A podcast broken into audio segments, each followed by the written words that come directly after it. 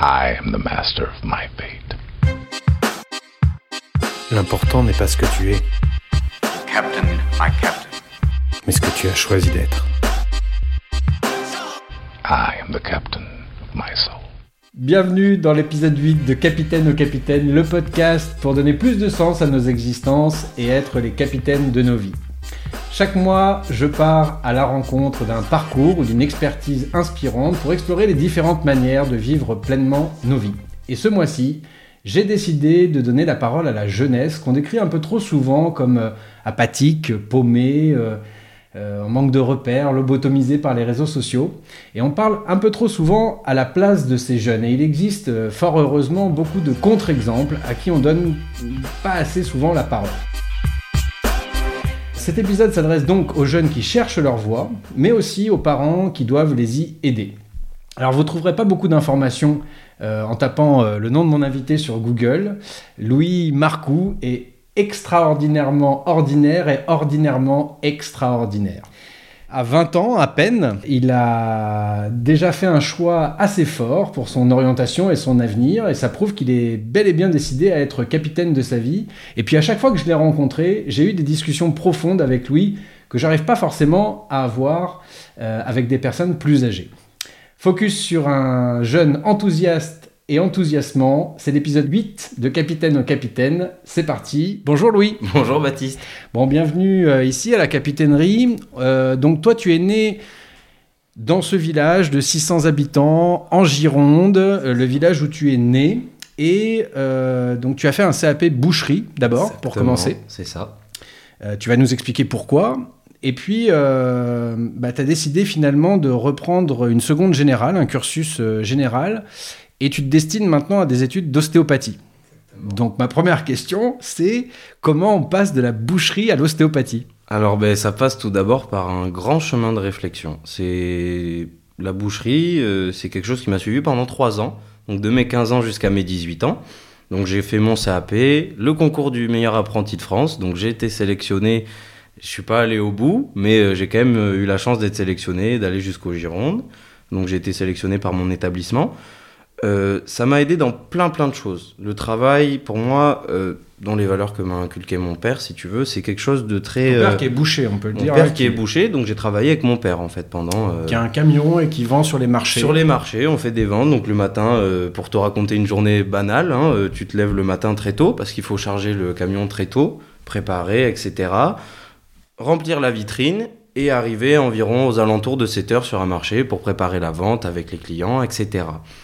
Ça a été euh, quelque chose de, une expérience d'inoubliable que je me servirai de toute ma vie. Ça a été vraiment euh, une des, je pense, une des plus belles choses que j'ai faites parce que, avec du recul, si je l'avais pas fait, ce serait quelque chose que j'aurais regretté. Ça me sert aujourd'hui, donc euh, du coup dans mes études, quand je viens en cours, j'ai la même motivation. Je viens avec l'idée du travail. Je vais pas du tout dans l'idée d'un étudiant, si je peux parler lambda, qui a pas forcément connu le travail, parce que j'ai eu la chance d'en parler avec plein de copains moi qui ont arrêté après le brevet, qui se sont mis à travailler. Et le travail dès le plus jeune âge, c'est pas une mauvaise chose. Faut pas en avoir peur en fait parce que ça inculque plein de choses. Comme moi, je reprends les cours bien plus tard, mais j'y vais pas du tout avec la même idéologie. Tu donnes avec- du sens à tes études. Quoi. Exactement. Quand je me lève, je sais que mon but il est là et je vais tout faire pour l'atteindre. J'ai une, vraiment une volonté euh, qui vient de ce travail en fait. Ça c'est quelque chose, ça m'est venu de là. Et c'est pour ça que je suis quand même content d'avoir euh, passé cette phase de travail, euh, même si ça n'a pas été tous les jours facile. Hein, faut pas croire que tout est beau tout rose. Mais ça c'était vraiment génial et ça m'a permis d'en arriver là aujourd'hui. C'est se poser des questions. C'est se dire le matin, est-ce que je donne un sens à ce que je fais? Oui, mais pas totalement. Moi, la boucherie, euh, j'aimais particulièrement. euh, J'avais une bonne routine. Je suis quelqu'un de un peu casanier qui aime quand même que tout soit rythmé, que tout soit précis. Ça, c'est pas du tout ce qui manquait. Mais vendre un bout de viande à quelqu'un, c'était pas une seule satisfaction. Ce qu'il me fallait, c'était quelque chose de plus approfondi, plus dans l'humain. Et du coup, euh, j'ai rencontré un, un ostéopathe qui m'a aidé parce que moi, je suis asthmatique. Et donc, euh, ben, au cours de. Parce que je faisais du vélo quand j'étais plus jeune, et euh, au cours d'une chute, je me suis déplacé l'omoplate. Et en fait, euh, ce- cet homme-là, justement, m'a donc remis mon omoplate, etc., analysé, voir ce qui allait pas, machin. Et il a su donc que j'étais asthmatique et il m'a réglé ce problème-là. Et depuis, donc, j'ai plus beaucoup de crises d'asthme. Enfin, c'est un peu mi- miraculeux dans ce sens-là. Mais en fait, j'ai trouvé son métier génial et c'est ce qui m'a donné envie de faire ça. J'avais en, tête euh, déjà depuis petit l'idée de faire kinésithérapeute. Kinésithérapeute, c'est quelque chose qui, qui m'animait au, fond de moi, mais j'avais pas euh, forcément euh, l'idée de faire de longues études. J'étais pas prêt pour ça. Moi, mon, mon CAP, quand je l'ai terminé, enfin, avant de l'entamer, au collège, on m'a dit que je pourrais pas aller en CAP parce que j'avais des facilités, qu'il fallait que j'aille en général alors que c'est pas ce que je voulais, comme quoi j'aurais pas mon brevet. C'est un peu, on dirige vachement les gens vers des études sans forcément écouter un peu ce qu'ils veulent. Faut écouter un peu ce que nous on a envie de faire euh, en tant que jeunes. Et on a le droit de se tromper. C'est pas une mauvaise chose. Euh, Moi aujourd'hui, je suis content d'avoir eu mon expérience en tant que boucher et je le regretterai jamais. Je pense que ça me servira toute ma vie, même euh, en tant qu'étudiant. Mais je me rappelle de ce que j'ai fait.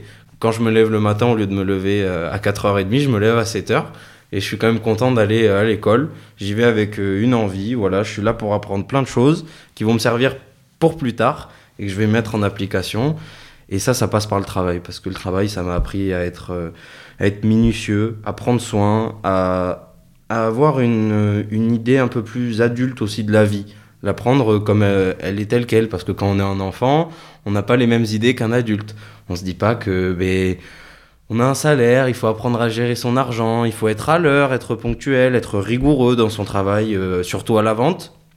On se lève le matin, c'est pas parce qu'on est malade qu'on est, qu'on est fatigué, il faut pas le montrer aux gens. Il faut leur donner envie d'être là.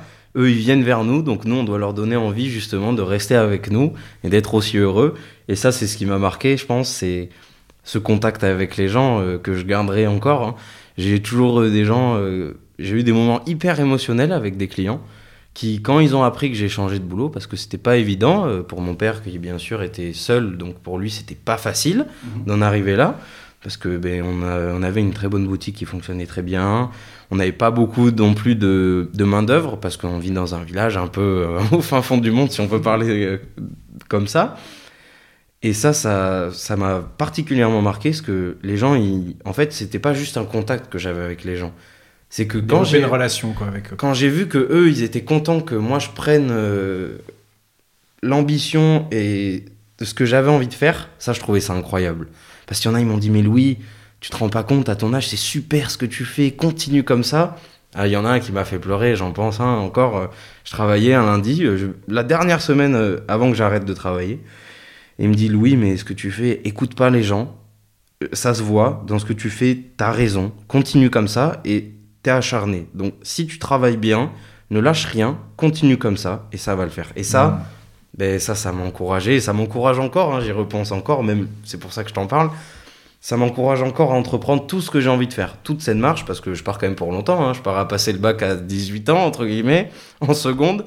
C'est un peu un long chemin, mais c'est quelque chose qui m'anime et Alors, si t'es venu à la boucherie aussi, faut, comme on l'a dit, c'est parce que si ton papa il avait cette, euh, cette exploitation, euh, c'est un peu euh, le rêve d'un papa de transmettre son Bien exploitation. Ah, euh, Comment oui. ça s'est passé? Parce que il devait être fier, j'imagine, que tu Quand j'ai voulu commencer ou quand j'ai voulu partir? Bah, surtout quand tu as voulu partir, quand tu as dû lui annoncer, parce que ça a des répercussions pour lui. il a Oui. dû- Ah, du oui, coup, il souhaitait transmettre son exploitation Bien à son sûr. fils et il a dû faire un autre choix. que ça vient de mon grand-père à la base. En plus, boutique ouais, d'accord, ça je savais pas. ouais. Ça provient de mon Donc ça c'est un choix fort parce que des fois euh, Il y a on une- se laisse un peu absorber par euh, voilà cette, cette pression euh, euh, familiale peut-être. euh, comment comment comment ça s'est passé quand tu lui as dit non en fait papa euh, Alors- je vais pas reprendre l'exploitation euh, je vais faire autre chose? J'ai beaucoup de chance parce que du coup j'ai une mère qui est très ouverte d'esprit, qui m'a vachement entendu. Euh, Elle a été là pour moi, elle a compris de suite ce qui allait pas. Elle était là aussi pour m'écouter quand j'avais besoin. Mon père, il est très pas, pas fermé d'esprit, je dirais pas ça comme ça, mais je dirais qu'il a ses idées et c'est bien parce que ça m'a permis de me remettre en question quand même. Parce que si on m'avait demandé de. Si j'avais voulu changer de travail et qu'on m'avait dit oui, vas-y, change, de toute façon, on a le droit de changer, sans me remettre en question, ça aurait été pas une bonne solution. Je serais pas là où j'en suis aujourd'hui avec la même détermination, je me serais pas forcément posé les bonnes questions, et même si je m'en pose encore, c'est normal de d'être sûr de son choix.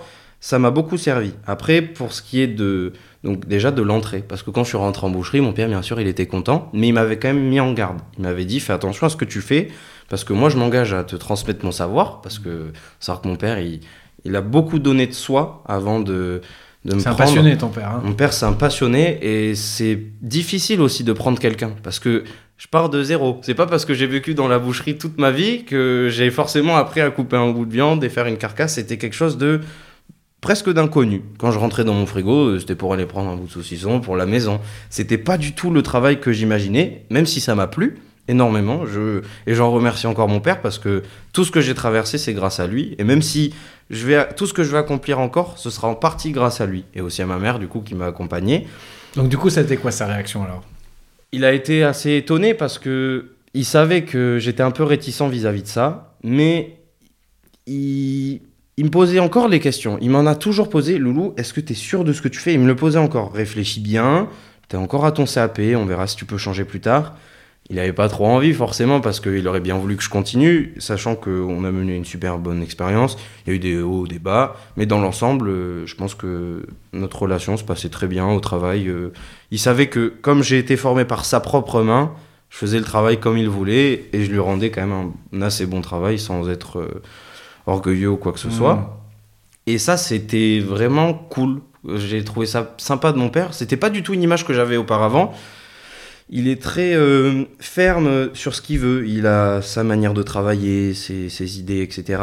Mais il voyait quand même que je m'investissais et ça, il me l'a assez dit quand même. euh, Tu te débrouilles bien. C'est pas du tout euh, le fait d'avoir été euh, hyper ferme avec moi, me dire non, t'arriveras pas, machin. Il a quand même été avec moi. Je me suis remis en question et ça, je me suis dit, ben voilà, est-ce que c'est vraiment ce que je veux, etc. Donc quand je lui ai annoncé, ben, je suis passé par ma mère avant tout parce que ma mère, je sais que C'est elle qui fait un peu l'équilibre. elle, euh, elle aide aussi à transmettre un message parce que j'aurais, en tant que jeune, j'avais pas forcément les bons mots aussi pour m'adresser à mon père. C'est, c'est peut-être mon père, mais c'était aussi mon patron. Et ça, j'avais pas forcément l'idée aussi que je parle quand même à un patron d'une petite entreprise qui lui, ça fait tourner sa vie et moi aussi. Donc je pouvais pas le laisser non plus comme ça dans le blanc euh, sans lui dire, mais papa, euh, demain je, me, je m'en vais quoi. C'est pas. J'avais aussi cette réflexion là de quand même, j'y ai beaucoup pensé. Ça, ça a été très pesant d'ailleurs de me dire, euh, bah, pour mon père parce que je l'ai beaucoup aidé parce qu'il faut savoir que quand, quand j'ai quitté l'entreprise, mon père il avait quand même encore des problèmes musculaires etc qui lui permettaient pas forcément de travailler. Donc euh, j'ai été un peu là, euh, si on peut dire, pour continuer même après. hein. Et ça me faisait encore plaisir de venir pour l'aider. euh, Même si je voulais me rapprocher plus de mon cursus scolaire, j'étais quand même content de venir mettre la main dans la pâte, si on peut dire ça comme ça, parce qu'il en avait besoin. Mais du coup, je suis quand même passé par ma mère, qui elle était plus à l'écoute et qui permettait un peu de transmettre le message entre, entre eux deux, avec qui moi j'aurais pas forcément eu, peut-être pas le même tact, mais mon père entendait mieux ma mère quand même que moi, parce que moi, je suis qui entre guillemets, je, suis un gamin de 15 ans qui est un peu euh, dans l'idée un peu rebelle de la société, qui veut décider de changer euh, sans prendre forcément conscience. Et ça, c'était vraiment bien parce que du coup, il m'a mis en question. Il m'a, il m'a dit, écoute, euh, voilà, c'est ton choix. Bon, dis pas, hein, ça a forcément gueulé de temps en temps. C'était nécessaire de toute façon. C'est un peu dans votre culture familiale aussi. Oui, on est, euh, euh, mon père est quelqu'un de très impulsif, ma mère de très calme, mais qui se gère très bien. Et ça, c'était bien parce que du coup, j'avais un, un bon équilibre entre les deux. Ça m'a permis de me remettre en question, de, de douter, mais de rester quand même dans une bonne directive, de me dire voilà, là, je sais que je vais entreprendre ce chemin. Je me pose les bonnes questions, et ça, c'est grâce à ma mère et grâce à mon père de ce qu'ils m'ont appris. Du coup, ce que je retiens, c'est le, le juste niveau de pression, un juste cadre, quoi, en disant euh, réfléchis bien, Voilà. mûris ton. Mais- sans te mettre trop non plus. Parce que euh, ma mère apaisait, mais ouais. mon père a été quand même assez ferme sur les choix, parce que ben, lui, il se retrouve sans ouvrier, enfin, il en avait qu'un seul pour, euh, pour le job euh, où il y a besoin de quatre personnes alors qu'on était deux ou trois. Donc euh, ça a été quand même assez compliqué, mais dans l'ensemble, euh, maintenant que je suis passé à autre chose, je me rends compte que voilà, c'était quand même un bon choix. Mon père, il est plus détendu au jour d'aujourd'hui, il profite bien plus. Il me remet toujours en question, il me dit T'étais fait pour ça, et moi je. Je doute pas de ça. Mm. Mais ce qui m'anime, c'est ce que je fais aujourd'hui et c'est ce qui donne du sens à ma vie, entre guillemets, c'est d'entreprendre ce que j'ai envie de faire et ça, ça. Du coup, ça a eu des de répercussions aussi pour lui parce que, bon, euh, sûr. pour, euh, pour qu'on comprenne aussi un peu, il a eu des problèmes de santé donc au niveau des épaules, ce qui l'empêche aussi de poursuivre son activité. Tout à fait. Et aussi, euh, suite, à, suite à ton choix, il a fait un, un choix, ce qui pourra faire l'objet d'un autre épisode d'ailleurs. Mais il a changé aussi complètement radicalement de vie puisqu'il est passé de boucher à famille d'accueil où il accueille maintenant, qui est l'activité de ta maman aussi. Exactement. Mais on en reparlera un petit peu tout à l'heure. Très bien. Euh, tu nous as dit déjà un petit peu pourquoi l'ostéopathie, euh, le Mhm. fait d'être utile, euh, un peu cette rencontre aussi qui a été une rencontre déclic, Mhm. le fait que ça mûrissait en toi, c'était un peu latent, ce côté kiné que- auquel tu pensais quand tu étais plus jeune, et puis là, voilà, paf. Mais comment, qu'est-ce qui fait que tu es sûr de ton choix? Qu'est-ce qui fait Parce que quelque part, on peut se dire aussi, ok, il y a différentes manières d'être utile, mais qu'est-ce qui fait que tu te dis, non, mais c'est ça que je veux faire? C'est passé par euh, beaucoup d'expériences. En fait c'est quand je regarde ma vie sur, je pourrais l'étaler sur un plan, faire une carte et je me dirais bon qu'est-ce qui s'est passé là et là où j'en suis qu'est-ce qui me mène? J'ai vécu plein de choses. Euh, déjà j'ai un- une sorte de don si on peut parler comme ça où depuis tout petit j'enlève le feu. C'est-à-dire un jour ma mère elle s'est brûlée à la gazinière elle m'a dit loulou moi ma mère elle avait un truc c'est qu'elle enlève le feu. Donc tu prends ta main, tu la poses au-dessus de quelqu'un, tu réfléchis, tu t'inspires, euh, voilà, et tu imagines que tu, tu sors le feu de ta main et que tu l'inspires en toi. Et en fait ça, ben, ça a marché. Et depuis ce jour-là, moi j'ai un truc hyper psychique, c'est que je me rends compte que le mal, c'est aussi euh, beaucoup mental, si tu veux, c'est une chose comme ça. Et quand je vois le sourire de ma mère qu'elle a eu euh, après que je lui ai envoyé le feu, ben moi ça m'a ébloui. Et je me suis dit, mais Ça, un- faut que j'en fasse quelque chose. Quoi. ça, Ouais. c'est mais pas forcément le don, le bien-être des autres. Ça, c'est ce qui m'anime. Quand je parle avec quelqu'un que je vois qui se sent pas bien parce que je porte des réflexions, bien sûr, tout le monde se pose des réflexions dans sa vie et je me rends compte que les gens, bah, souvent, ils, ils se posent eux-mêmes leurs contraintes alors que ça va, il faut tranquille, étale tes problèmes sur la table, regarde, t'as plein de solutions pour, euh, pour évacuer, pour te déstresser, pour que ça aille mieux. Et ça, ça m'a vachement servi. Parce que du coup, quand j'ai regardé sur le long parcours, qu'est-ce qui m'anime? Rendre les gens heureux. Moi, ce qui me rendait heureux dans mon travail, c'était le sourire des gens. La semaine d'après, quand ils venaient, ils me disaient Louis, ben là, on s'est régalé. C'était pas le fait de vendre un truc. Il y en a, ça les anime, tu sais, la vente. Je vois ça un peu comme la vente aux enchères. Tu vois, il y a un truc, un oui, entrain. toi, c'était pas la viande, ton, ta passion, c'était- la relation aux autres. J'avais, j'adorais ça par contre. Euh, là, je peux pas dire que ça me plaisait pas. Vraiment, la préparation, c'était quelque chose euh, aussi qui m'animait. Mais dans le fond, ce que, ce que je préférais, voilà, c'est le contact avec les gens. Et je voulais aller plus loin que ce simple contact de discussion. hebdomadaire comme ça. De... Ouais, de temps en temps, je voulais avoir, parce que en tant que kiné, tu peux peut-être voir tes, tes, tes patients qu'une fois par semaine, etc. Mais ce que je voulais, c'était, voilà, c'est quelqu'un, il, il, il arrive un problème au genou, il part la semaine d'ap- dans un mois, on va dire, un traitement d'un mois où il a besoin de rééducation, etc. Et il sort avec le sourire parce que quand on est malade, moi je l'ai vu du coup avec mon père, hein, Mm. j'ai enlevé le feu des fois à mon père, etc. Enfin, au niveau de ses douleurs, ou le massait, etc. Et en fait, déjà, même quand je le massais, bah, moi j'étais content de ça. Parce que je voyais que lui, il était content. Moi, ça me rendait heureux. Et Être mon- utile, quoi. Ouais, j'étais utile. Et puis, je voyais une certaine. pff, les gens, ils soufflaient. Je voyais sur leur Apaiser visage qu'ils étaient autres, apaisés. Mm. Et ça. C'est ça ton verbe, peut-être. C'est apaiser, Ouais. Peut-être que tu le feras de différentes manières. Peut-être que tu seras pas ostéopathe Non, toute ta vie, d'ailleurs. mais ça restera dans le bien-être Mm. De la santé en général. Parce que la santé, c'est important quand même. Faut Bien y sûr, penser. bien sûr. Et j'avais une autre question qui était plus de l'ordre de tes amis. Euh, alors, euh, autant euh, les potes que tu pouvais avoir en CAP boucherie Mhm. que ceux que tu as pu rencontrer quand, Tout au long de ma vie. quand tu as repris un cursus euh, général et que tu leur as expliqué ton choix. Comment Mhm. ça a été appréhendé? Est-ce qu'on t'a dit, mais t'es un extraterrestre, de passer de la boucherie à l'ostéopathie? Comment Quel regard ça a eu des Bah, autres et comment t'as géré ça? D'abord, ils n'ont pas forcément compris. Certains, il y en a qui se sont dit, mais c'est pas possible de faire ça. Et moi, je leur ai dit, mais si, en fait, vous pouvez changer. C'est pas euh, votre vie, c'est pas un chemin. Il y a peut-être un destin. Ça, on n'en sait rien du tout. On le saura peut-être euh, plus tard. Mais ce destin, c'est avant tout, c'est nous qui le choisissons. C'est pas la société, c'est pas les mœurs, c'est pas des choses comme ça. Et j'ai eu la chance de rencontrer un copain à moi euh, qui lui aussi a fait une année de CAP avant de se réorienter en bac pro. Donc si tu veux, la marge est moins, moins grosse, mais quand même. C'est, aussi un recul du travail. Et quand on appréhende le travail, c'est pas du tout la même manière que bah, j'ai été en général, je suis passé en bac pro. Passer par un CAP, vraiment travailler, être, se lever le matin, être ponctuel. Puis moi, c'est passé par le fait que je travaille avec mes parents aussi, quand même, parce que ça, c'est, c'est pas rien. Dire que quand tu rentres à la maison, ton patron, il est quand même là, mais c'est pas ton patron, du coup. Et ça, c'est compliqué aussi de Mmh, séparer gérer, le côté familial et, et patronal, si on peut dire ça comme ça, et entrepreneuriat.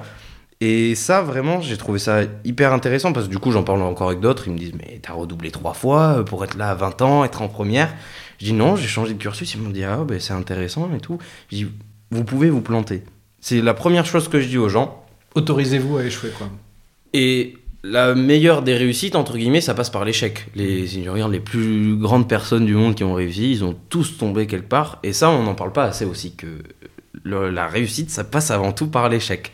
Donc moi, j'ai trouvé ça intéressant, mais je le vois pas du tout, par contre, comme un échec. Moi, c'est-à-dire que quand je regarde ma carrière d'avant, c'est ce qui me sert à construire ce que je fais maintenant. C'est-à-dire que je me lève encore avec la même détermination. Quand je vais au lycée, je, je prends mes pauses, si tu veux. Moi, 5 minutes, je le vois comme une pause au travail. hein. C'est vraiment, euh, j'ai 3 heures, ah ben là, allez, euh, je souffle, j'ai 5 minutes, euh, je vais me griller une clope. Parce que... Et je le vois vraiment exactement de la même manière quand je suis au travail. Parce que le travail, ça m'a appris à être assidu, à être un peu conformiste aussi parfois. Mais c'est la bonne manière pour moi, en tout cas, de réussir. Et ça, j'ai trouvé ça euh, hyper constructif. Cette partie euh, que j'aurais pu laisser de côté me dire tout ça, euh, je le laisse de côté, je passe à travers. Non, justement, j'en ai servi pour construire ce que je deviens maintenant. Et je m'en sers encore dans ma vie d'aujourd'hui, quoi. Donc tu, ça n'a pas été forcément compris par tous, mais en tout cas, toi, tu l'as assumé, ça t'a pas posé de problème, tu leur as expliqué euh, sereinement. Voilà, euh, je leur explique sereinement. Après, euh, ça arrive à tous, je pense, d'être incompris au vis-à-vis des autres. On peut parler avec des gens et se rendre compte que ben, on n'a pas forcément le même type de dialogue, on n'est pas forcément entendu de la même manière. Mais au Mhm. final, on comprendra que notre choix, c'est quand même le plus important. Ça peut devenir, ça peut paraître complètement dingue aux yeux de certains, mais ça reste mon choix avant tout. Et c'est un peu égoïste aussi de parler comme ça, mais je pense que c'est un peu nécessaire aussi d'être euh, pas du tout euh, orgueilleux ou quoi, ce- ou quoi que ce soit, mais penser aussi à soi, parce qu'on vit dans un monde où euh, on se construit un peu soi-même. J'ai encore besoin de mes parents, bien évidemment, et ça je leur en remercie une fois de plus, parce que c'est grâce à eux que je suis là aussi. Et ils m'aident encore, ma maman elle est toujours là pour moi, etc. Et ça c'est important, je trouve quand même d'avoir un suivi. C'est comme un patron qui délaisserait ses employés, ça aurait aucun sens. Et ça, je trouve que c'est hyper intéressant et c'est ce qui m'aide aussi à avancer encore aujourd'hui et me dire, euh, voilà, je me trompe pas. Ça a été quoi les, les piliers de ton éducation? Qu'est-ce que tu retiens de, de ce que t'ont inculqué tes parents? Déjà, j'ai deux facteurs différents. C'est-à-dire que moi, mon père, il a toujours été euh, beaucoup dans le travail parce que ben, j'ai une sœur aussi euh, qui était avec moi, etc. Et euh, je vois que mon père, quand j'étais petit, je le voyais vachement comme un bosseur. Mais un bosseur, c'est- c'est-à-dire que les gens ils comprennent pas, mais moi, mon père, il s'est donné comme, je pense, pas beaucoup de monde.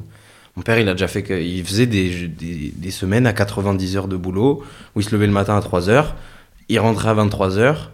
Euh, euh, L'hiver, je l'aidais pour les saisons de Noël à, à faire des crépinettes, etc.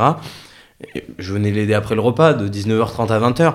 Il dit Bon, papa, je viens manger. Il me dit euh, Non, non, là, je reste jusqu'à 23h minuit pour se le re- relever le, le lendemain à, à 3h du matin. Un bosseur, quoi. La valeur Un- un- travail. La euh, valeur travail, mais toujours conscient de ce qu'il fait. C'est-à-dire Mm. que c'est.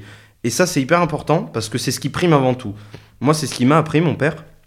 Le travail, c'est une longue partie de ta vie. Et quand tu es au travail, t'es pas chez toi. Tu dois, tu te dois en fait d'avoir une attitude carrée. Et ça, ça, ça a été vachement quand même plutôt dans ma partie de CAP, etc. Parce que sinon, après, euh, j'étais plutôt avec ma mère, entre guillemets, puisque mon père travaillait beaucoup. J'étais plutôt présent avec ma mère. Et ma mère, elle m'a plutôt appris à appréhender les choses avec une certaine réflexion, à me poser les bonnes questions. Elle a toujours euh, cherché un peu dans mon sens aussi, dire voilà, m'accompagner, etc. Et ça, ça fait un super équilibre. Parce que même si mon père, il était strict, c'était super, c'est ce qu'il me fallait.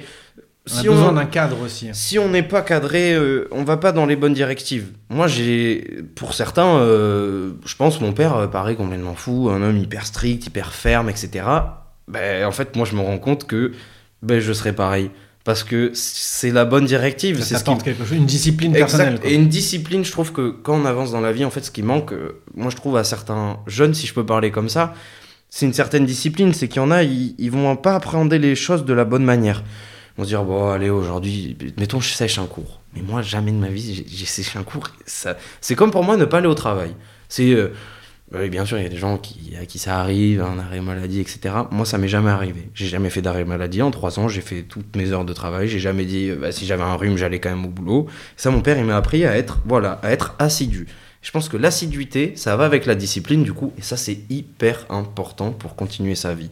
Que maintenant, ça manque aussi à certains jeunes. On dit trop souvent, ah ben nos parents, nanana, ah, ils, ils s'enferment, mais Mm. c'est mais c'est Ouais, ce qu'il faut. Ce que je retiens de ce que tu dis, c'est le juste équilibre. C'est-à-dire que si Voilà. tu avais eu que le côté strict, il t'aurait manqué peut-être. un peu de euh, compréhension. ouais, voilà, de compréhension, d'écoute, de de- d'acceptation, de, Exact- confiance ouais, aussi. que- exactement. que voilà. Mais Et, mon père euh, me, le- me le transmettait aussi ouais. quand même, cette confiance, et par une réflexion bon, plus ferme, etc., à me dire, voilà, il faut quand même que se poser les bonnes questions, entrer en boulot, etc. Mais c'était quand même... euh, ben, c'était une bonne autorité dans Mm. le- dans l'ensemble.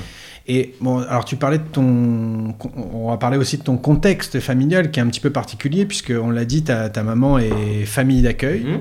Euh, ton papa, du coup, maintenant, a fait ce choix aussi de le, de, de le devenir. devenir. Donc, ils sont tous les deux famille d'accueil. Tu peux nous préciser juste en, en deux mots, en deux phrases, euh, pour les personnes qui connaissent pas, qu'est-ce que ça veut dire être famille d'accueil? Qu'est-ce que ça implique? Alors c'est accueillir des enfants, entre guillemets, les faire intégrer dans notre famille, parce que moi je le vois vraiment comme ça, c'est-à-dire que quand mes parents euh, accueillent un enfant, moi c'est l'équivalent de mon frère, je vois Enzo, du coup, que, qui a aujourd'hui 15 ans et qui est venu chez moi depuis qu'il a euh, 4 mois, donc maintenant je le vois réellement comme mon frère.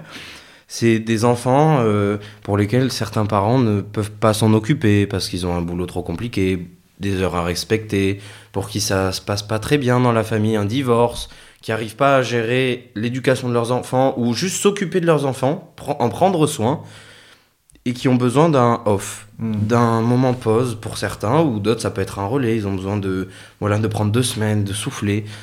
Et c'est ça être famille d'accueil. Donc, vous savez jamais pour combien de temps, finalement, vous allez accueillir ça, ces enfants Ça dépend. Ça Ça dépend. On peut. Ça, moi après c'est pas mon travail entre guillemets, mais mes parents me l'expliquent. Des fois, ben, ça peut être un enfant bah, avoir besoin de venir ici une semaine parce que sa famille d'accueil a envie de de prendre un peu de repos. Un congé, c'est ça, c'est prendre un un, relais, c'est prendre un enfant qui est dans une autre famille d'accueil pour deux semaines pendant que sa famille d'accueil se repose. Même si pour nous c'est pas le cas, Enzo vit à. Et quel rôle ça a eu sur toi, ça, sur, sur, sur ta construction, sur ta... Parce que c'est...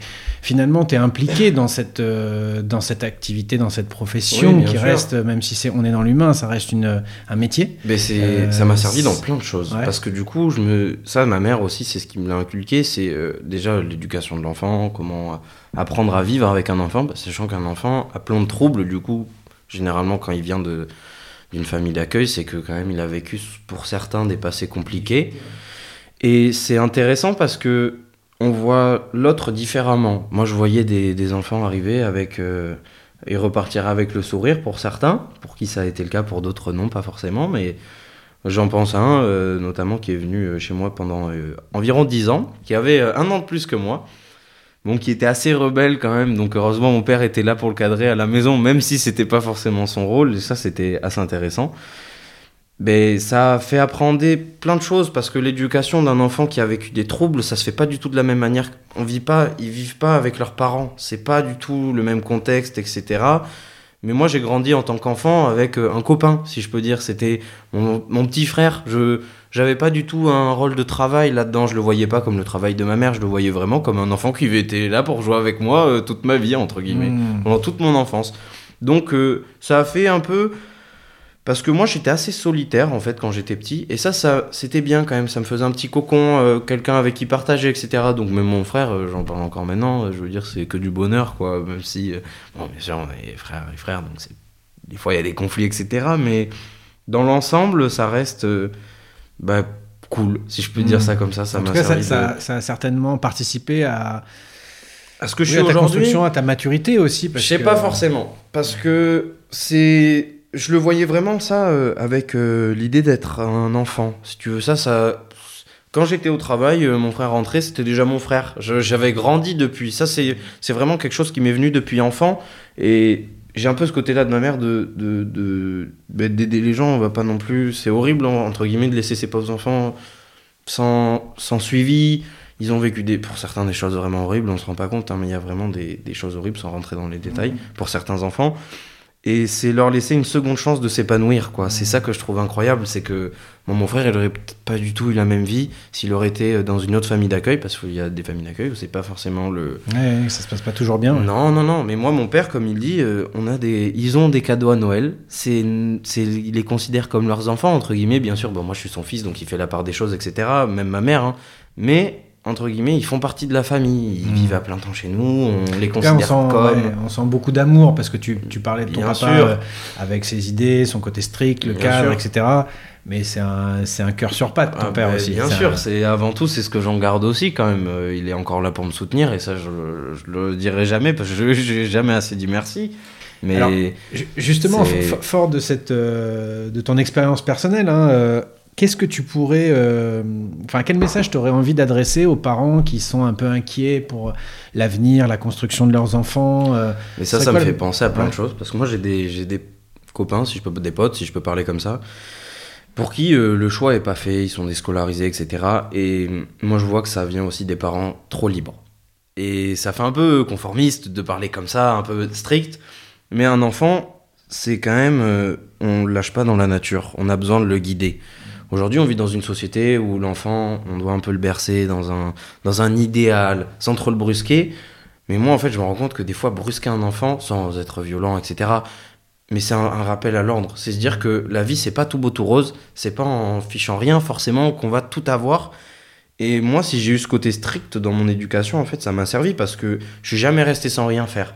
C'est-à-dire, moi, si j'avais été, euh, par exemple, déscolarisé, j'aurais trouvé un travail. Je, je serais jamais resté chez moi. Mon père ne me l'aurait jamais laissé rester deux semaines chez moi sans avoir une activité de vie principale.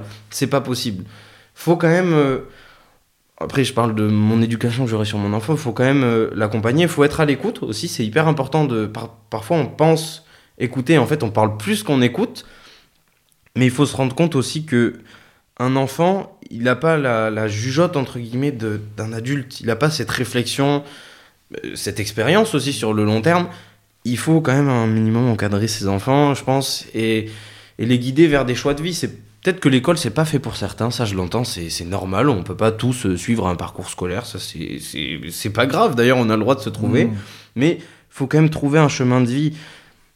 Je pense aux années de césure, maintenant les gens ils profitent, mais souvent il y en a, ils ont du mal après à se remettre de ça, sauf que la vie c'est pas que du libre, la vie c'est quand même, on est obligé de payer nos factures, on est obligé d'avoir un... Tu vas faire plaisir à beaucoup de parents, là, je pense, qu'ils vont te dire il faut que tu regardes cet épisode, écoute ce que dit Il Louis. faut quand même être à l'écoute de son enfant aussi, parce que c'est pas non plus en lui donnant toutes ses directives que... Non, il faut, oui, faut pas lui créer... faut pas imposer, Il faut pas imposer, faut, faut, donner pas vouloir donner et des repères. Et puis il faut pas donner sa propre vie. euh, On va pas dire moi mon projeter. enfant, voilà, je veux pas qu'il soit comme ça. Ouais. Mon enfant, faut quand même qu'il s'épanouisse dans ce qu'il veut. C'est pas Ah, j'aurais voulu qu'il soit fouteux, euh, Ouais. j'aurais adoré. C'est pas ça. Mais faut l'entendre. Mais s'il se perd en chemin, je pense que c'est aussi le rôle du parent de remettre dans le bon chemin entre guillemets son enfant. Moi, ce que j'entends, c'est évidemment, peut-être qu'on enfonce une porte ouverte, mais ça fait du bien de le rappeler que le, le- ce qui doit être ressenti par l'enfant inconditionnellement, c'est l'amour, Bien le sûr. fait que tout soit guidé par ça. voilà. Euh, et après, un juste équilibre entre de l'écoute, de la compréhension, de la confiance et aussi un cadre et euh, Ouais. une- C'est difficile de trouver ce cadre, mais pour moi, ce cadre, il passe par plusieurs étapes. Il y a des hauts et des bas. Il y a des fois où on va vouloir être trop strict, et c'est pas une mauvaise chose parce que si on est trop gentil et qu'on est trop strict, euh, on équilibre un peu la balance. Et au fond, je pense que c'est le bon choix de, voilà, d'être à l'écoute, mais comme tu dis aussi de garder un certain cadre de vie pour ses enfants. Il faut être à l'écoute et voilà, essayer de quand même pas diriger sa vie, mais de, de l'accompagner vers certaines choses, de lui proposer. Moi, je pense tout d'abord aux gens qui ont pas d'idée sur ce qu'ils veulent faire. Je propose le CIO. Le CIO, c'est c'est ce qui m'a aidé à être où j'en suis. Et c'est donc moi j'étais à Liban. le centre d'orientation, c'est ça Ouais, c'est ça. C'est un. euh, J'ai plus le nom. CIO. con- euh, c'est un centre euh, entouré en fait de plein de psychologues, euh, de gens aussi pour euh, parce que maintenant le diplôme de. Ah, j'ai oublié le nom. Qui aide à te trouver un travail, euh, qui te propose des, formations, etc. Et en fait, ça c'est hyper intéressant. Parce que du coup, ça m'a permis de, bah, de créer ma lettre de motivation pour euh, proposer un établissement. Parce que à 18 ans, euh, sorti de CAP en CDI, je suis plus dans le cursus scolaire. Donc pour y rentrer, c'est plein de paperasse, etc. Ça, c'est tes parents qui t'ont mis sur ces pistes-là C'est ou- moi de mon plein. C'est-à-dire que moi, l'après-midi, j'en avais pas forcément parlé à mon père. Je partais, euh, je disais, ah ben là, j'ai un rendez-vous. euh, je vais chez l'esthéticienne. Je partais là-bas. J'y allais. Et puis un jour, ben, on m'a dit, voilà, tu vas faire ta lettre de motivation, Louis. Dans deux semaines, tu auras une réponse. Donc là, pour l'an prochain, etc. Donc là, j'ai dit, bon, ben là, va falloir que j'en parle à mon père. Donc là, je lui ai expliqué, etc. Mais j'ai trouvé ce centre hyper intéressant ils sont hyper à l'écoute et en même temps, ils savent tout sur tout. C'est-à-dire qu'on peut pas se planter. Toutes les, toutes les voies, Moi, les- j'arrive en, en général, j'ai encore des cours euh, tu sais, sur l'orientation, qu'est-ce que je veux faire, par où passer, les professeurs donnent des directives, il faudrait aller dans une fac. Moi, je sais tout ce que je veux faire. C'est-à-dire qu'en en trois rendez-vous, euh, j'ai appris tout ce que je voulais faire, ma lettre de motivation, elle était faite, je sais qu'est-ce qu'il faut faire pour aller en kiné, passer par médecine, je connais toutes les passerelles pour pouvoir faire ce que j'ai envie de faire plus tard. Et ça, franchement, c'est génial. C'est encore mieux quand on a des idées de ce- dans quoi on voudrait se projeter, mais même pour celui qui sait pas vraiment, bah, c'est gratuit. Il faut en prendre conscience. Moi, je pense aux jeunes un peu qui sont désespérés. Ils pensent à la vie de tous les jours, euh, qu'est-ce que ça va être si j'ai pas de travail, etc. Mais il faut se relancer. Hmm. C'est Être en mouvement. être en mouvement, continuer. Et aller chercher de la ressource externe aussi pour Voilà. euh, avoir de Il l'information. faut chercher un peu tout ça.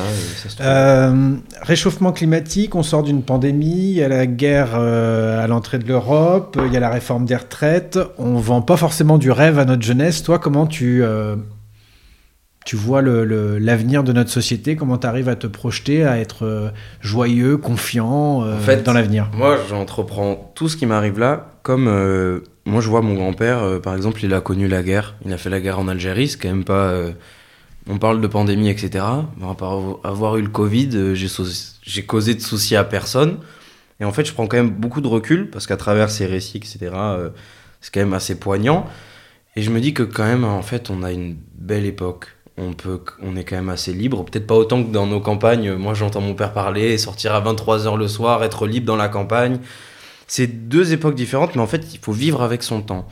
C'est être jeune, c'est ça aussi, c'est profiter du temps qu'on a, euh, d'être avec ses copains. C'est sûr que si je racontais ce que je faisais avec mes, à, à mes parents, bah, eux, ça leur semblerait insensé. euh, ils- il y a des jeunes, tout ce que je veux dire, c'est qu'il y a des jeunes euh, de ton âge Mhm. qui font le choix conscient, par exemple, de ne pas avoir d'enfants parce qu'ils se soucient Ah, de, euh, l'avenir de la planète, de l'impact écologique, Je etc. Qu'est-ce que, quel regard toi Alors, là-dessus Moi, je pars du principe que moi, je voudrais un enfant dans le sens où j'ai une volonté de continuité. C'est-à-dire que moi, ce que j'ai connu, c'est grâce à mes parents et je souhaite le transmettre à n'importe qui. Je sais pas, peut-être demain, je me ferai écraser par une. On sait pas ce qui peut nous arriver, mais il faut pas se limiter à et si. Faut vivre pour, pour savoir. Peut-être qu'on va laisser un. ou je vais laisser un avenir pourri à mes enfants, mais au moins ils auront eu la possibilité de vivre quand même. Et ça, je trouve que c'est important. C'est vrai qu'on n'a pas eu des moments faciles. Pour certains, ils ont vécu euh, leurs meilleures années entre 18 et 20 ans en pandémie. Ils se rattrapent maintenant. C'est pas deux ans plus tard. Deux ans dans une vie, c'est. Pour certains, c'est beaucoup. Pour d'autres, c'est- relativiser, regarder relativiser. Exactement. Regarder l'histoire et on se dit, mais Chaque époque a ses défis. on est quand même. Je dis pas le contraire. C'est pas facile, mais on est quand même assez chanceux. On n'a pas connu la Seconde Guerre mondiale. Surtout dans nos campagnes ici, c'était pas facile. On a quand même, on peut aller au fast-food, on peut aller au ciné. On les a retrouvés. On a été privés pendant, pendant allez, deux ans. Moi, je travaillais et je voyais pas tout ça parce que je travaillais par contre à plein pot. hein. J'ai jamais autant travaillé que pendant le Covid. Mais parce que j'étais dans les ressources de première nécessité. Donc moi, j'ai travaillé pendant le confinement, etc. J'ai pas arrêté de travailler. Mais je le prends quand même avec beaucoup de recul et pour moi, c'est pas laisser un avenir pourri à nos enfants. On va évoluer dans la société. Il y aura d'autres d'autres issues où ils pourront quand même s'épanouir. Pour moi, il faut croire en ça. Il faut croire avoir des avoir de l'ambition et se dire que ben, moi je ferai tout aussi parce qu'on a tout fait pour moi. Mes parents ils ont tout fait pour que j'ai une superbe enfance et ils le font encore. Alors moi je ferai tout pour mes enfants en espérant que je puisse leur laisser le meilleur monde possible et qu'ils puissent vivre une vie extra. Je disais en intro, j'ai l'impression qu'on parle souvent à la place des jeunes. Moi, je suis, je, je le dis, je l'avoue, assez euh, irrité déjà par le terme de génération, parce qu'il est généraliste, euh, justement, il est généralisant. Mhm. On met un peu tout le monde dans le même sac et on essaye. Alors, je comprends hein, l'idée qu'on essaye de, de voir la spécificité de- de- d'une catégorie d'âge, mais euh, voilà, on, les, on, on critique souvent en, en disant que les jeunes sont désinvoltes, fainéants, autocentrés. Toi, comment tu analyses? Est-ce que tu reconnais une forme de spécificité? Est-ce que tu crois que c'est dans Alors, l'ordre des choses? C'est un tu- peu vrai dans le sens où on regroupe beaucoup de monde dans le même sac. Mais quand j'avance dans... Après j'ai vécu voilà dans... Mon grand-père il était euh, boucher, mon autre grand-père était euh, viticulteur. Et en fait je me rends compte que on a quand même plus tendance à se laisser aller maintenant qu'autrefois. Ma mère me le raconte encore. euh, Elle a 14 ans, elle était dans les vignes, même plus tôt, même à, dès 10 ans. Et c'est pas un problème le, le travail, etc. Il faut quand même... encourager pourquoi les jeunes, que c'est etc. trop de facilité? Est-ce que c'est je trop pense de- Ouais. c'est une certaine facilité aussi, euh, mais c'est pas dans le mauvais sens. C'est-à-dire que les parents, ils veulent essayer de tout donner à leurs enfants, à leurs enfants. Et il y a un bourg ici qui dit ça que j'ai entendu euh, il y a pas longtemps. C'est euh, le monde facile crée des gens faibles entre guillemets. Si tu donnes une vie facile à, à un être comme ça, que tu lui donnes tout dans les mains, il va pas savoir se débrouiller.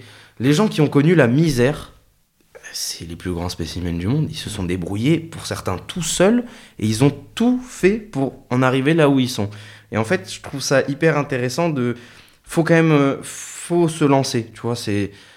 Faut pas euh, se dire, bon, allez, euh, on peut vivre sans trop travailler. C'est. Faut quand même se lancer. Moi, si j'avais dit, bon, allez, je fais une petite année de pause avant d'aller travailler, ben, c'était peut-être super. Des fois, c'est hein, nécessaire aussi pour. euh, pour se remettre ouais. en question. Ouais. Mais faut toujours garder quand même la volonté. Oui, faut de- pas que ce soit passif, faut qu'il se passe quelque voilà, chose. faut, euh, tu peux profiter, mais pense aussi. Alors, certains de, de- de réflexion, pose-toi les bonnes questions. J'ai une année, mais je réfléchis à quand même qu'est-ce que je vais relancer, peut-être des projets que j'ai jamais réalisés. faut toujours vouloir entreprendre. Après, c'est un peu compliqué parce que on vit pas tous dans les mêmes euh, dans le même quotidien. On a personne a les mêmes habitudes, etc.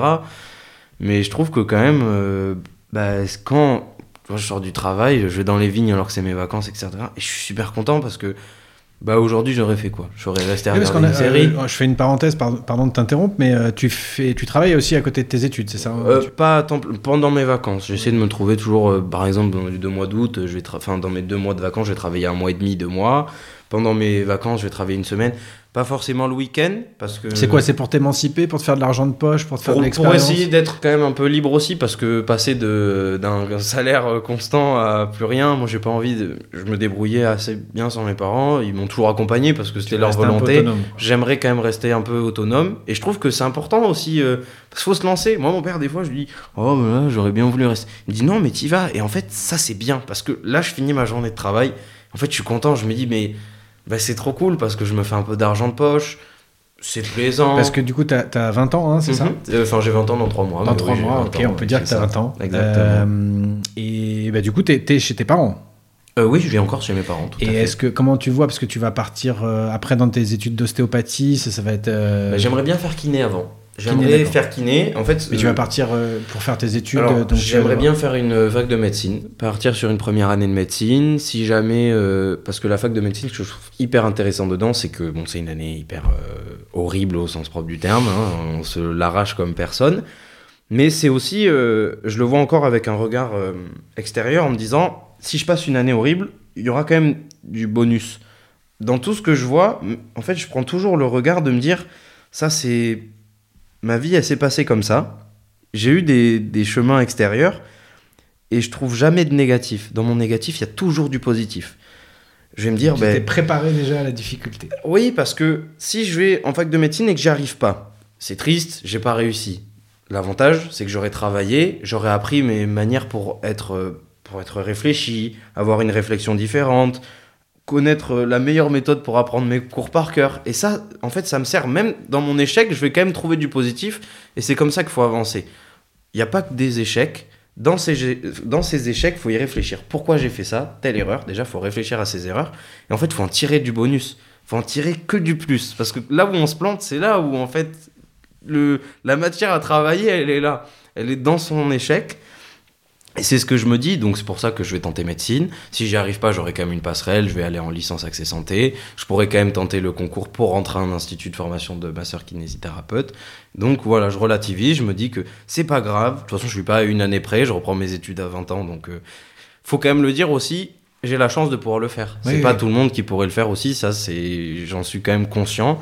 Euh, mes parents l'ont accepté. D'autres euh, n'auraient pu, mon père aurait pu me dire non, tu ne fais pas ça. Il aurait pu me forcer la main. Et je suis quand même content de voilà, j'y pense à ça aussi de me dire que bah, j'ai la chance aussi d'être là où je suis quand même. euh, Je suis Hmm. quand même assez heureux Oui, quoi dans ma vie. euh. Et comment tu te vois, toi? Parce qu'aujourd'hui, il y a un des sujets qui revient beaucoup sur la table, c'est l'équilibre vie pro, vie perso. Donc, euh, justement, que notre travail nous ressemble, mais aussi de- d'arriver à jongler avec tous les, tous les pans de notre vie un petit peu. Comment, euh, comment toi, tu t'imagines Alors, j'ai pas envie de te donner un âge précis, mais. Euh, Dans 20 ans Ouais, dans 10-15 ans, c'est quoi ce à quoi t'aspires euh, Est-ce que Qu'est-ce que je deviendrai Qu'est-ce que, qu'est-ce que Ouais, je me verrai comment comment euh, qu'est-ce que tu te souhaites quoi sans parler d'objectifs précis hein, attention mais euh, quel est l'équilibre je sais pas moi est-ce Être que tu heureux. Première Ouais, chose, alors, ça passerait par quoi ouais par euh, l'obtention de mon travail déjà. Parce que moi, je vois la Être vie à travers le... Ouais, être Ouais. heureux dans mon travail, me lever tous les matins avec d'un point de vue familial t'as dit d'avoir des Ouais, enfants Peut-être, mais ça, je me dis que ça arrivera dans la continuité. Je veux pas me dire à 28 ans, j'aurai un enfant, ou à 24 ans, ou à 30 ans. Ce sera une chose qui viendra, parce que déjà, ça se décide à deux, hein, avec euh, son ou sa partenaire. Et ça, c'est quelque chose que je verrai sur le long terme. Pour moi, vraiment, l'objectif premier de, même dans 30 ans, si je parle au plus long Mhm. terme, à 50 ans, ben, c'est d'être heureux dans mon travail. Me lever le matin avec le sourire, partir et de me dire, ben, j'ai quand même la chance d'en être là. J'ai un travail qui me plaît, parce qu'on ne dirait pas, mais le travail, c'est majeure partie de sa vie. Pour certains, pour d'autres, c'est pas le cas. Et moi, c'est ça qui m'anime. C'est se lever le matin avec le sourire et se rendre compte que ben, on a euh, quand même plein de belles choses autour de nous. Quoi. Dans n'importe quel environnement, faut trouver du beau. Il faut, faut se. C'est sûr que si on est dans un mindset, entre guillemets, si je peux parler comme ça, d'état d'esprit euh, très fermé, avec euh, voir uniquement le négatif, on va rien apprécier de la vie. Faut, Mm. dans les petites choses, on trouve des, des trucs qui nous rendent heureux, etc. Ça peut être, voilà, faire son lit le matin, euh, entreprendre des petites choses comme ça qui nous rendent heureux. Et moi, c'est ça, je pense. C'est à une phrase, travers mon une travail. phrase de Benabar dans une de ses chansons qui dit le bonheur ne s'achète pas en lingots mais en petite monnaie Alors moi, je la comprends pas, cette phrase. bah, c'est que de dire le, le bonheur c'est pas un état euh, durable euh, et continu mais c'est le bonheur il, Il passe par les petites présent. choses de la Ah, vie ouais, mais ça, je suis d'accord avec ça. Après, il y a des hauts et des bas. Mais c'est pareil. C'est ça qui est intéressant. C'est quand on est au plus bas et quand on revient en fait en haut. Mais on se rend compte de toute cette pente-là qu'on a réussi à remonter. Ça peut sembler anodin. Se dire, ben, je l'ai même fait sans m'en rendre compte. Mais il faut en prendre conscience. Et se dire que cette pente-là que j'ai réussi à remonter, ben, ça, c'est important. Et c'est grâce à ça que je suis heureux aujourd'hui. T'as as déjà, enfin moi je, je- je souris plusieurs fois en t'écoutant parce que euh, c'est assez incroyable pour moi la maturité que tu dégages, la réflexion, le recul, euh, une certaine forme de sagesse si je peux dire déjà à 20 ans. Euh, comment, comment tu... Bon on a parlé beaucoup de ton éducation, ce que tes parents t'ont inculqué, Mhm. etc. Euh, comment, tu, comment tu te nourris en dehors de l'école? Comment tu apprends en dehors de l'école? C'est quoi tes sources d'inspiration? Tu veux que je te dise un truc? Je suis peut-être un des mecs les moins inculqués de la planète. C'est-à-dire que j'ai aucune connaissance. En culture générale, je suis nul. Mais alors, j'ai une phrase superbe de Charles Aznavour qui a dit Je me suis jamais couché sans avoir appris quelque chose. Et en fait, ben, dans cette forme, pas de stupidité si on peut parler de ça, mais en fait, le fait de ne rien savoir, ça fait que j'apprends tout. Et ça, c'est super bien. Parce que du coup, comme je connais pas grand chose, ben, j'en apprends chaque jour. J'ai des valeurs, si tu veux, j'ai une bonne réflexion, mais dans l'ensemble, moi, j'apprends tout le temps. Et ça, je trouve ça cool, Tu gardes la, guillemets. la- la candeur de l'enfant quoi au Et- sens... euh, Ouais, je pense qu'au fond, c'est un peu ça euh, qui garde, et c'est un peu ça que j'aime aussi, et qui m'a manqué pendant certains temps, et que je suis content d'avoir retrouvé, c'est qu'il faut voir la vie comme un enfant. Parce qu'un enfant, il découvre tout, et tout ce qu'il découvre, ben, c'est extraordinaire. Et en fait, c'est ça qui m'anime. C'est de découvrir plein de choses, etc. Et il faut, faut essayer plein de trucs. Moi, je vois, comme tu me posais la question, dans 30 ans, mais en fait, en, en réfléchissant, peut-être dans 30 ans, j'aimerais bien être un ermite, tu vois, être euh, au beau milieu de, Tu t'interdis rien. quoi. Ouais, j'aimerais être euh, mais tenter plein de choses avec beaucoup de recul parce qu'on vit quand même dans une société où il faut travailler. où, Tu vois, j'aurais toujours ce côté de travail, mais de voilà d'expérimenter plein de choses, aller peut-être dans des lieux totalement inconnus. Enfin pour moi, hein, je parle Mmh. parce que la planète on la connaît, mais voilà aller dans aller vers l'inconnu un peu, essayer des choses en restant euh, toujours conscient. Ça c'est une barrière. euh, Peut-être que c'est une barrière, c'est peut-être pas une bonne chose, mais c'est toujours ma conscience qui me rattrape. Et ça, c'est c'est hyper important et je veux garder cette âme d'enfant, quoi. Et alors, sans parler de connaissances, parce que là, je te, je te disais comment tu apprends en dehors de l'école, tu as d'une Ah, certaine oui, manière répondu. Euh, je parlais pas forcément de connaissances brutes et de culture générale, mais Comment j'apprends peut-être reformuler ma question, c'est euh, en dehors de ton terreau familial, euh, c'est quoi tes rôles modèles euh, Alors, ça peut être des, des gens connus, comme euh, Mhm. des gens de ton entourage, un prof, un, un ami, un tonton. un- En voilà, fait, euh, c'est qui tes rôles modèles? je me, je me sers euh, de toutes mes discussions. C'est-à-dire dans toutes mes discussions, même avec toi, etc. J'apprends toujours quelque chose et j'en tire euh, profit. Je me dis ça, qu'est-ce que je peux en retenir et qu'est-ce qu'il faut que je garde et que peut-être que j'inculque à moi-même aussi, tu vois, des fois, je suis tombé sur des gens hyper disciplinés et ça, ça m'a appris plein de choses, etc. Et ça vient par plein de choses, surtout par la famille, parce que moi j'ai du coup euh, mon grand-père qui est décédé euh, il y a euh, environ trois ans de ça, qui était le père de ma mère, qui lui aussi était quelqu'un de très calme, très à l'écoute, etc. Mais un grand bosseur. Et ça, si tu veux, quand je parlais avec lui, etc., ben, j'ai toujours gardé cet esprit-là, un peu de réflexion, d'être posé, tu vois, d'être calme, et, et de se dire dans les moments, euh, je me sers de toutes mes discussions. C'est-à-dire, des fois, ça peut être même avec un prof, avec un proche, avec des amis. Tu sais, ils te remettent en question, des fois, ils disent, ouais, est-ce que ça, c'était le bon choix. Je me sers de tout ça pour me construire une idéologie, une réflexion, et après, je l'applique dans divers moments, tu vois. euh, Hmm. Et ça me sert. euh, Tu te prends Comme des ça. moments, on appelle ça l'introspection, c'est peut-être un grand mot, mais comment tu, comment tu structures cette réflexion? Est-ce que tu as des moments justement de un peu de solitude où tu viens Ça, ça cristalliser vient que les par le seul. C'est-à-dire que des fois, je vais parler avec euh, des potes, etc., ou même avec toi, tu vois, je vais parler, je vais, je vais réfléchir à plein de trucs. Et je pense que c'est quand je vais rester seul que je vais me poser les meilleures questions. C'est-à-dire, je vais pas, pendant que je discute, je vais pas me poser des questions, enfin, ça va être assez spontané. Mais quand je suis seul, quand je reviens dans mon côté, je, me, je réfléchis. Dis, bon, là, voilà, là, je me construis quelque chose, etc. Il faudrait peut-être que je pense plus à ça. Est-ce que ça, faudrait pas que j'y pense? Et plein de questions qui viennent après. Et quand je suis seul, c'est surtout dans la solitude, en fait, je pense que la solitude, pour moi, c'est un des, aussi des, des meilleurs accompagnants. Parce que c'est là où on se trouve réellement soi-même, en fait. C'est être seul. Bon, l'être humain Comment, a comment tu t'y prends en du coup société, tu, mais- tu prends ta bagnole et tu vas. avant, j'adorais aller voir le coucher de soleil. Je prenais la moto, j'allais voir un coucher de soleil, euh, seul ou avec mon ancienne copine. euh, je me baladais comme ça. Maintenant, ça peut être même seul dans mon lit. Je vais, je vais réfléchir, tu vois, avant de m'endormir, etc. Je vais me poser des questions. Ou même, des fois, je vais en parler aussi avec ma mère, surtout, qui est quand même assez euh, Ouverte. ouais. ouverte d'esprit, qui est à l'écoute, etc. Mais c'est particulièrement soi-même où on se pose les bonnes questions. Pour, par, par exemple, avec mon travail, ça m'est venu surtout de moi-même. C'est je me suis posé des questions. Voilà, qu'est-ce que je pourrais faire pour changer? Ou même pendant mon travail, si tu veux. Voilà, là, j'ai peut-être pas été assez efficace. Comment je pourrais l'être un peu plus? Qu'est-ce que je pourrais faire demain qui m'aiderait à avancer encore plus, etc. Tu vois, c'est. Et c'est quand t'es dans ta bulle. Il faut Mhm. avoir une bulle et se la conserver. Pas laisser personne y rentrer. C'est pas ce que je dis. Mais dans sa bulle, on a ses idées. Et il y en a certaines qu'on doit prendre en réflexion uniquement par soi-même. Hmm. Pas forcément avoir toujours. Maintenant, je trouve aussi l'accès au... à tout. Si tu veux, maintenant je vais sur Internet, j'ai une question à poser, je la pose à Internet. Mais en fait, il faudrait peut-être que je me la pose à moi-même avant. C'est ça aussi un peu. Est-ce que c'est vraiment ce que moi j'entreprends ou c'est ce que bah, Internet entreprend? Faut quand même que je pense à, à moi. Surtout Comment l'intelligence artificielle. voilà, maintenant, euh, c'est encore nouveau. On va, on va faire les choses à notre place. Et ça, c'est bien, mais je trouve que c'est une forme de fainéantise un peu quand même dans le fond, tu vois. Et comment, euh, comment ça se passe avec tes potes? Parce que tout le monde n'a pas cette maturité, ce recul sur les choses, cette volonté de questionner. Voilà, comment ils te voient, tes potes? Est-ce qu'ils se disent, mais alors lui, c'est c'est bon, il a craqué, il a fumé la boquette, il est parti loin? Non, Est-ce non, qu'ils ils, ils comprennent? savent que, je suis réaliste parce qu'ils savent que j'ai une, une discipline quand même assez carrée. Moi, je reste pas sans rien faire, donc euh, je m'entreprends quand même dans quelque chose d'assez strict. Mais ils, prennent aussi en réflexion. Je l'ai vu hein, de la part de certains qui se disent c'est vrai que ah, ce qu'il a fait, il- tu vois, certains ont réalisé quand même que c'était pas, pas rien. Et euh, ça a servi. Moi, j'ai un copain, tu vois, qui a fait STAPS. euh, il est reparti en BTS. Je dis, il me dit, ah, j'ai perdu un an.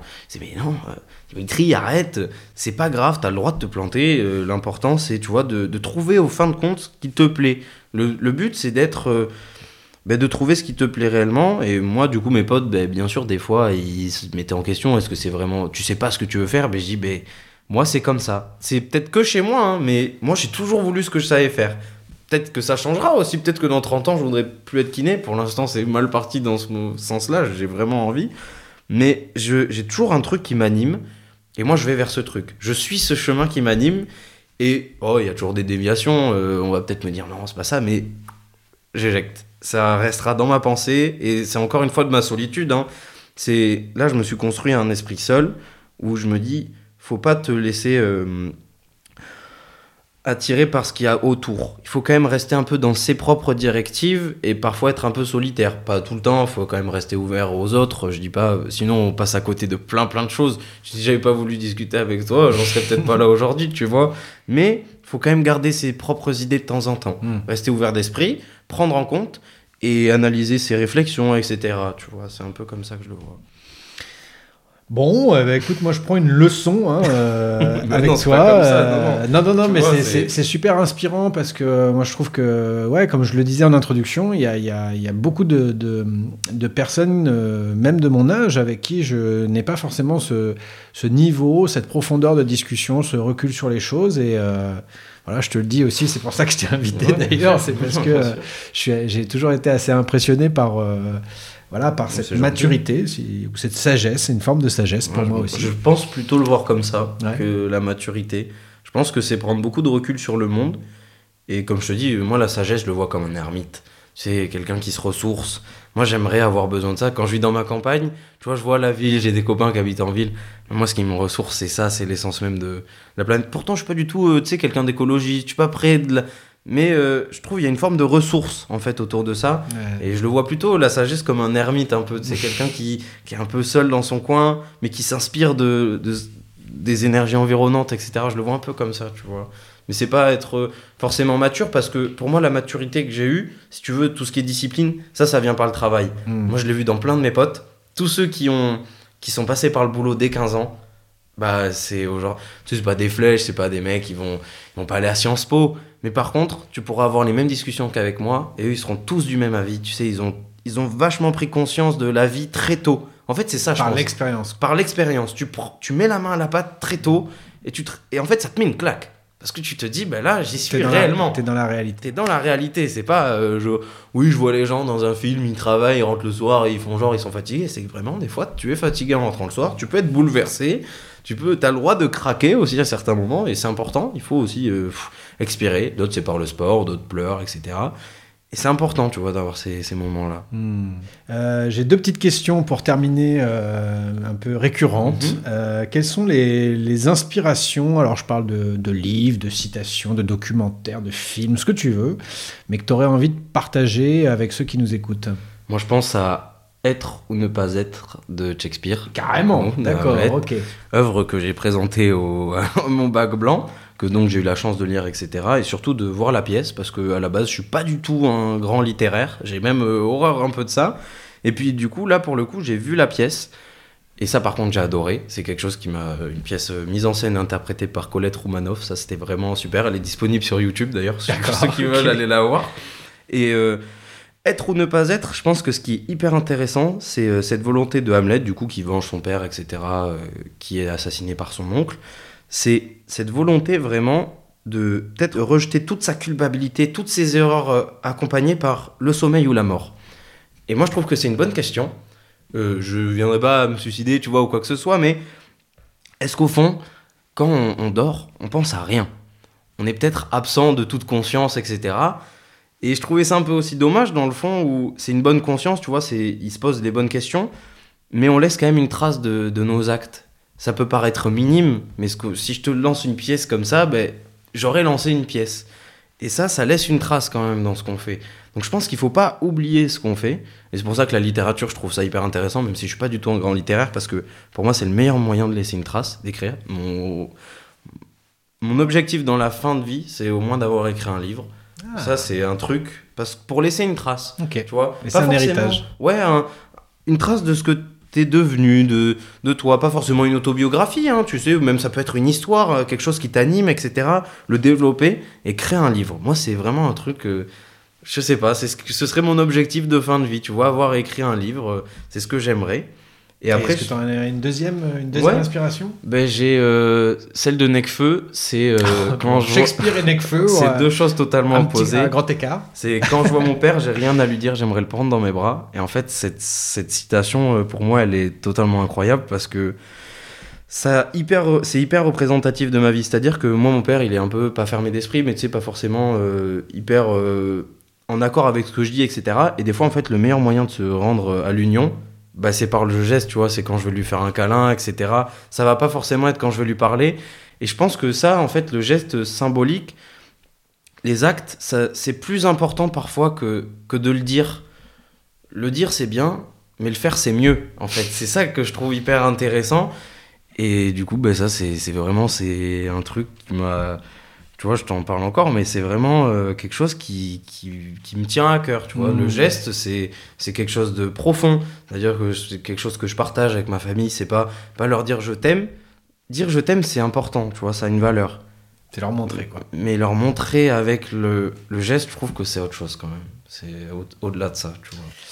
Très bien, bah merci beaucoup. Euh, on s'approche de la fin. J'aurais une dernière question, qui est la question un petit peu récurrente. C'est qu'est-ce que c'est pour toi être capitaine de sa vie? Mais juste euh, pendant que tu réfléchis quelques instants à Mhm. ta réponse, euh, je conclus euh, en remerciant nos auditeurs et nos auditrices de voilà de- d'être restés avec nous euh, jusqu'au bout. Et euh, pensez à vous abonner. Il paraît que c'est super important pour la visibilité, pour que les épisodes euh, soient distribués au plus grand nombre. On est disponible sur YouTube et euh, sur toutes les bonnes plateformes d'écoute. Donc pensez bien à vous abonner et à noter euh, ces épisodes au maximum pour qu'on puisse euh, continuer. Euh, je vais rechercher aussi, je vais faire un petit appel, je fais une bouteille à la mer.